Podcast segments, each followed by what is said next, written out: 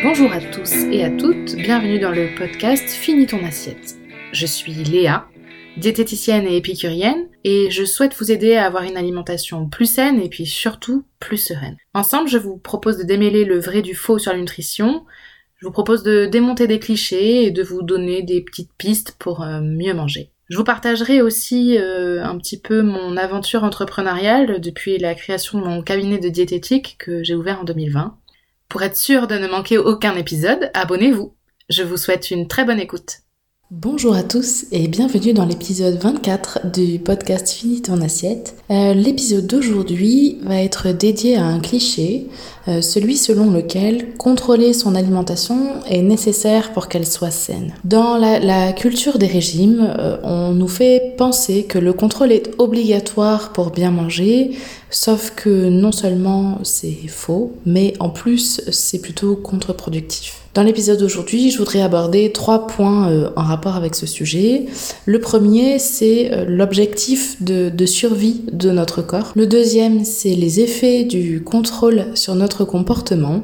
Et le troisième, c'est la sérénité dans l'alimentation. Alors le premier point qui me paraît indispensable de rappeler, c'est que notre corps est conçu pour survivre et uniquement pour ça. Donc, il va euh, faire en sorte de survivre. Et euh, bon, ça, je, l'ai déjà dit euh, des milliards de fois, mais pour moi, le corps, c'est vraiment une machine incroyable qui, qui a effectivement cette capacité d'envoyer des, messages, voire de manipuler un petit peu ben, les êtres humains que nous sommes pour euh, survivre. Donc en fait, il nous envoie des signaux.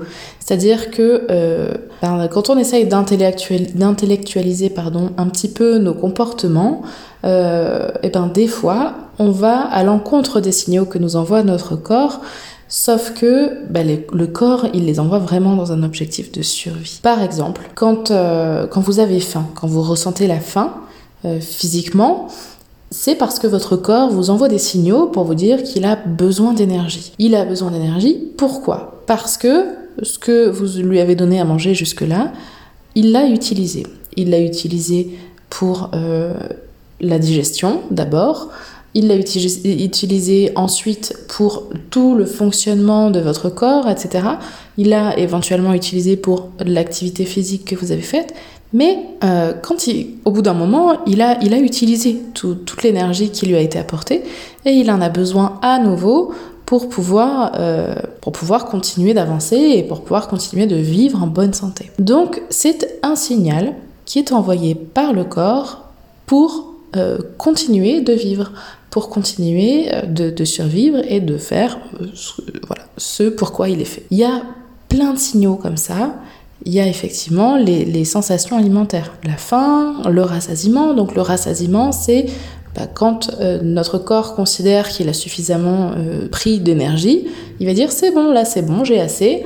Il va vous envoyer des signaux dans ce sens-là et il va, euh, voilà, il va, il va, il va perdurer avec l'énergie qui lui a été donnée à ce moment-là et c'est un cycle qui se reproduit. Et en fait, il y a beaucoup, beaucoup de signaux qui sont envoyés comme ça par le corps et euh, quand on a une alimentation qui est très contrôlée, on essaye d'intellectualiser ça et on essaye souvent d'aller à l'encontre de ça. Je vois euh, en consultation pas mal de patients et de patientes surtout qui me disent bon euh, alors vers 11h j'ai faim du coup je bois de l'eau et puis et puis ça passe. Non, si on a faim, notre corps c'est de l'énergie qu'il nous demande, c'est pas de l'hydratation. Donc Là, c'est quelque chose qui est, qui est contrôlé. C'est euh, j'essaye de contrôler mon apport en énergie. Du coup, je considère que euh, je vais avoir assez au moment des repas. Là, mon corps m'envoie un signal, mais je vais essayer de le camoufler, je vais essayer de le faire taire parce que ça correspond pas à ce que je me suis dit, ce que je me suis euh, prévu, ce que j'ai voilà, ce que j'ai intellectualisé, ce que j'imagine être mes besoins. Sauf que bah, les besoins de notre corps, c'est pas forcément les besoins qu'on imagine, qu'on idéalise. Par exemple, aussi, un autre exemple qui est assez fréquent, que je, rencontre assez souvent en consultation, euh, des, patients, des patientes, bien souvent, hein, c'est très souvent les, femmes qui ont ce, type de comportement, mais des patientes qui, sont, euh, qui ont fait beaucoup de régimes dans leur vie, qui ont, qui ont essayé de contrôler leur alimentation un petit peu toute leur vie, avec euh, bah, parfois des réussites de, contrôle sur un temps plus ou moins long. Et puis, ben, bien souvent, euh, il y a un moment où euh, ces restrictions ont été un petit peu trop dures à tenir. Et, et puis, ben, elles, ont, elles ont repris des habitudes, des habitudes plus anciennes. Et puis, il y a des comportements qui se sont greffés par, par cette expérience-là de restriction qui vont euh, peut-être euh, ben, leur donner envie de manger des aliments euh, plus riches parce que c'est des aliments qu'elles se sont interdits pendant un moment, etc. Bref, dans les périodes de restriction comme ça, bien souvent, il y a un mécanisme qui, qui vient au bout d'un moment qui, qui serait de l'ordre de la compulsion. C'est-à-dire que ça arrive régulièrement, voilà, les patientes me disent mais je comprends pas, il y a des moments où je j'arrive plus à m'arrêter de manger. En fait, euh, voilà, je, mange un truc et puis je suis pas rassasiée, je ressens pas le rassasiement et euh, vraiment il faut que je, il faut que je mange quoi, il faut que je, continue de manger, j'arrive pas à m'arrêter, j'arrive pas à me réguler et c'est vraiment voilà de l'ordre de la, de la compulsion. Alors en plus, bien souvent, euh, ce sont donc des aliments qui sont gras et ou sucrés. Donc c'est plutôt les aliments que ces patientes ont l'habitude de, s'interdire ou en tout cas de restreindre dans leur alimentation au quotidien. Donc après, il y a effectivement un mécanisme aussi de culpabilité qui vient se mettre en place. Les patientes me disent, bon, euh, je m'en veux, euh, voilà, je suis bonne à rien, je suis même pas capable de tenir ça, voilà, j'ai pas de volonté. Mais en fait, c'est pas du tout une question de volonté. En fait, ces cas-là, moi j'essaye de faire comprendre aux patientes que c'est ce mécanisme de survie qui intervient. C'est-à-dire si votre corps vous envoie des signaux réguliers pour vous dire qu'il a faim, qu'il a besoin d'énergie, qu'il a besoin de tel ou tel aliment, il y a aussi ça. C'est-à-dire que par exemple, des fois, euh, on peut avoir une envie, une énorme envie d'un aliment en particulier. Ça peut arriver avec le chocolat, admettons. Et eh ben, ça peut venir d'un message du corps qui vous dit que eh ben, il a besoin de quelque chose, d'un nutriment qui est dans cet aliment. Dans le, dans le chocolat, par exemple, le chocolat noir, il y a pas mal de magnésium. Quand on est en carence de magnésium, notre corps va nous envoyer un petit peu des signaux pour nous dire mais moi je voudrais manger tel aliment et tel aliment parce que dans ma mémoire euh, euh, organique, je sais qu'il y a du magnésium dans ces aliments-là. Donc voilà, il faut essayer d'écouter un petit peu ça. Et quand on n'écoute pas ça, quand on est un petit peu en restriction, qu'on se prive de certains aliments, etc., le corps euh, va aller chercher ce dont il a besoin, il va en quelque sorte vous manipuler pour avoir ce dont il a besoin.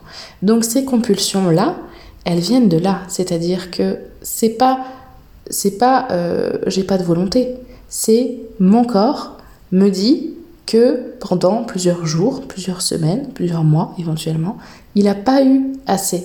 Il a besoin de plus.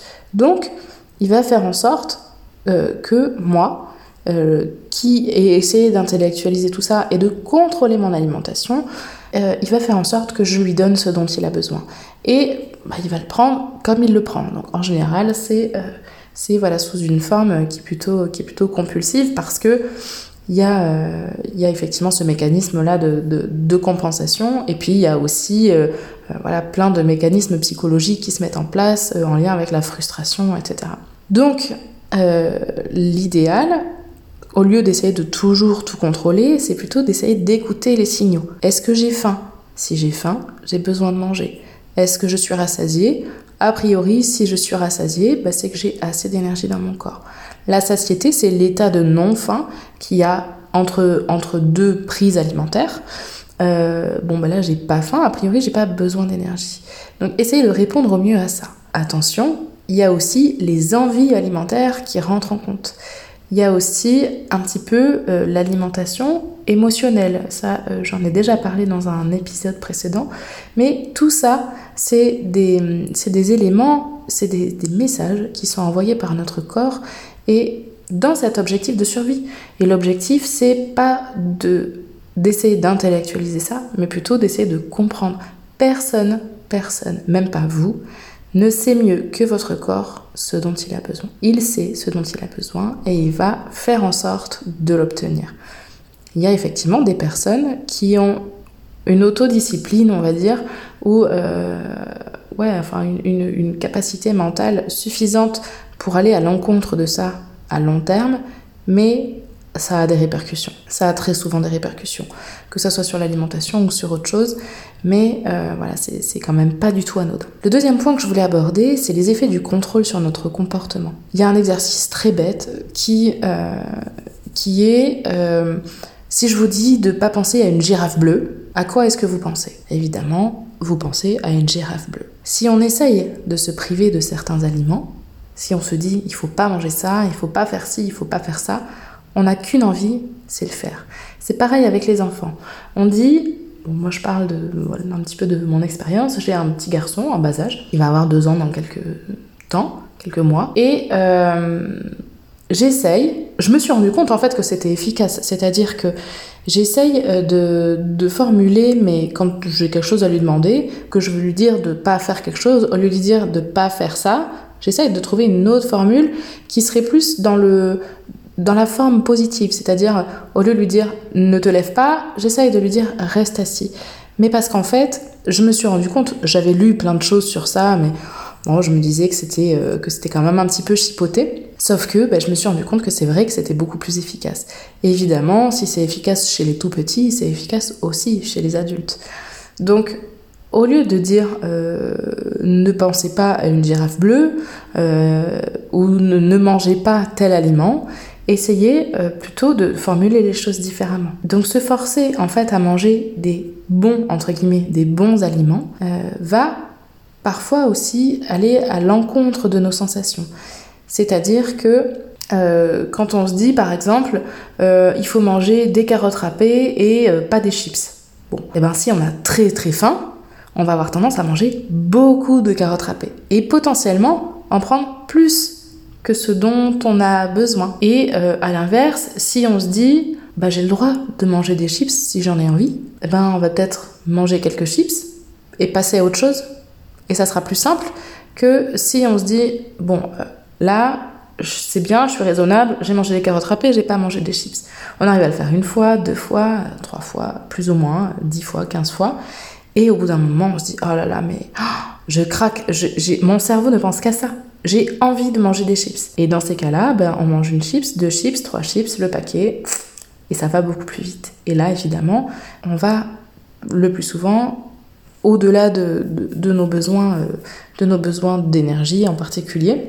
Et en fait, c'est pas c'est pas du tout euh, c'est pas du tout adapté au message de notre corps. C'est-à-dire que ben voilà, si si on se dit euh, que ben en mangeant quelques chips j'ai le droit de manger euh, quelques chips là, et puis j'ai le droit d'en remanger euh, euh, au prochain repas si j'ai envie, et puis j'ai le droit d'en manger demain, et puis j'aurai le droit d'en manger la semaine prochaine, et j'aurai aussi le droit d'en manger le mois prochain.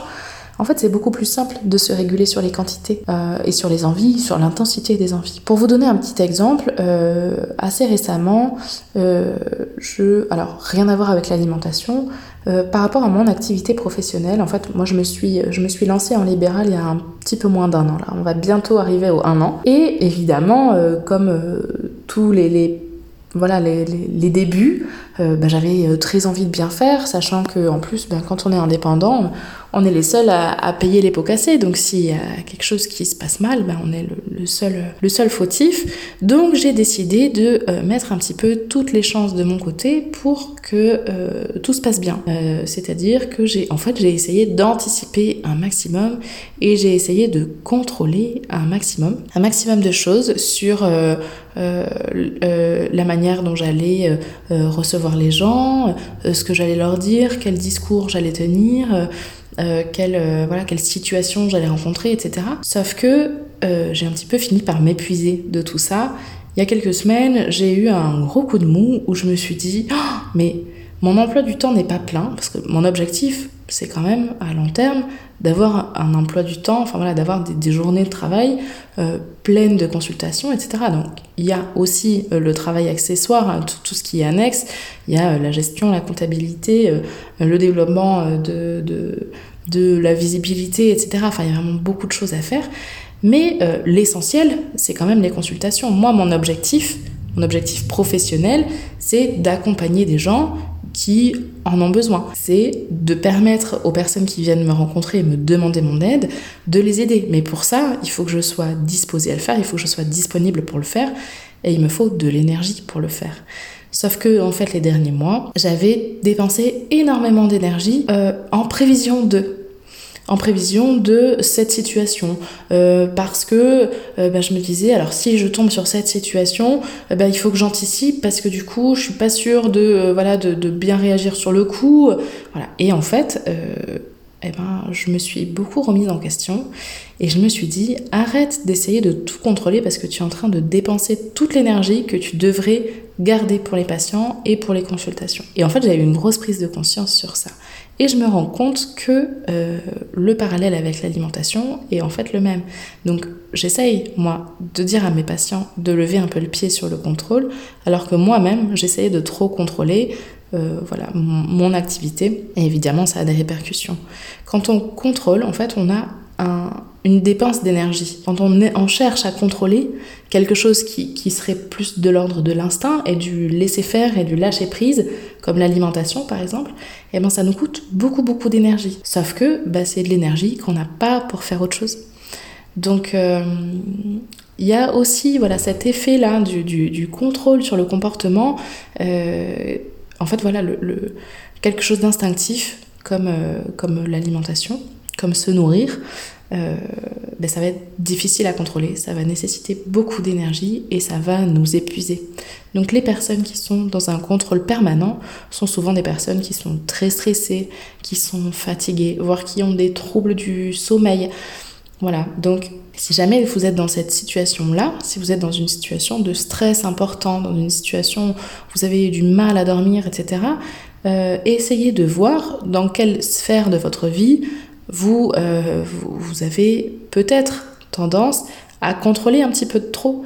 Donc essayez un petit peu de, lâcher prise et si c'est sur l'alimentation, bah, sachez que c'est contre-productif. Et on en vient donc au troisième point que je voulais aborder, c'est la sérénité dans l'alimentation. Une alimentation qui est très contrôlée, c'est une alimentation qui n'est pas sereine. C'est une alimentation où euh, on a peur, on a peur d'échouer, on a peur de ne pas réussir, on a peur de... Voilà. Donc il y a cette peur-là qui est un petit peu omniprésente et qui finalement ben, a des impacts, a des impacts sur nous et sur le reste de notre vie. C'est-à-dire que essayer de contrôler son alimentation à tout prix, euh, ben, ça pompe finalement de l'énergie qu'on pourrait mettre ailleurs, sachant que notre corps, c'est ce dont il a besoin. Il nous envoie des signaux dans ce sens-là, et si on l'écoute un peu plus, on peut se permettre de lever un petit peu le contrôle et juste voilà d'avoir plus d'énergie pour le reste, d'être éventuellement moins stressé, moins fatigué. Et euh, voilà, pour moi, c'est vraiment quelque chose de très très important. Donc, euh, je voudrais vous parler aussi un petit, point d'un type d'alimentation qui s'appelle l'alimentation intuitive. Alors, on en parle pas mal en ce moment. Et euh, je vous avoue que moi, je vais, j'essaye avec les patients pour qui c'est possible, parce que c'est évidemment pas une alimentation qui est possible pour tout le monde. J'essaye d'accompagner mes patients dans cette direction-là. L'alimentation intuitive, c'est... Euh, bon, il y a, euh, y a des, des, Pas des règles, parce que du coup, euh, c'est pas de cet ordre-là, mais l'alimentation intuitive, elle est guidée par dix principes. Dix principes qui, qui vont permettre aux personnes de, de retrouver une alimentation qui serait beaucoup plus sereine et qui serait adaptée aux besoins de son corps et donc euh, à l'écoute des, des, signaux de notre corps en essayant voilà plus d'aller dans cette voilà de prendre en compte cet objectif de survie plutôt que euh, l'objectif de euh, rentrer dans un, jean taille 36 euh, le, essayer voilà de, de, faire en sorte que notre alimentation soit beaucoup plus naturelle. Donc les dix principes le premier c'est de rejeter la culture des régimes. Donc c'est vraiment voilà essayer de de, de, de, se dire que, que non, l'alimentation n'est pas forcément ultra contrôlée et que ben, on n'est pas obligé d'être euh, de rentrer dans des, dans des critères esthétiques pour être, pour être respecté, pour être aimé, pour être... voilà. On n'est pas obligé, on a, on a le droit d'être d'être considéré comme un être humain à part entière, même si on ne respecte pas des, des critères de beauté. Le deuxième principe, c'est honorer sa faim. Donc c'est un petit peu ce que je vous disais tout à l'heure par rapport aux signaux, euh, aux sensations alimentaires qui sont envoyées par le corps. Le troisième principe, c'est faire la paix avec les aliments. Donc c'est toujours un petit peu dans cette, cette, cette dynamique-là bah, d'essayer de, de ne pas se dire cet aliment-là, il est complètement interdit. Voilà, j'ai pas le droit de manger ça parce que c'est pas bon. en fait, il n'y a aucun euh, aliment, alors ça c'est le principe d'après qui serait de cesser de catégoriser les aliments. Aucun aliment n'est tout bon ou tout mauvais. Ils ont tous à la fois des avantages et des inconvénients. Et ils correspondent tous à des besoins différents. Ce qu'il faut, c'est essayer de comprendre un petit peu euh, bah, de quoi on a besoin et quel, aliment correspond à tel besoin. Le cinquième principe, c'est de découvrir ou peut-être de redécouvrir le plaisir de manger. Le plaisir a toute sa place dans une alimentation, euh, dans une alimentation saine et sereine, et il ne faut pas le négliger. Le sixième principe, c'est de considérer sa sensation de rassasiement, donc c'est ce que je vous, je expliquais tout à l'heure.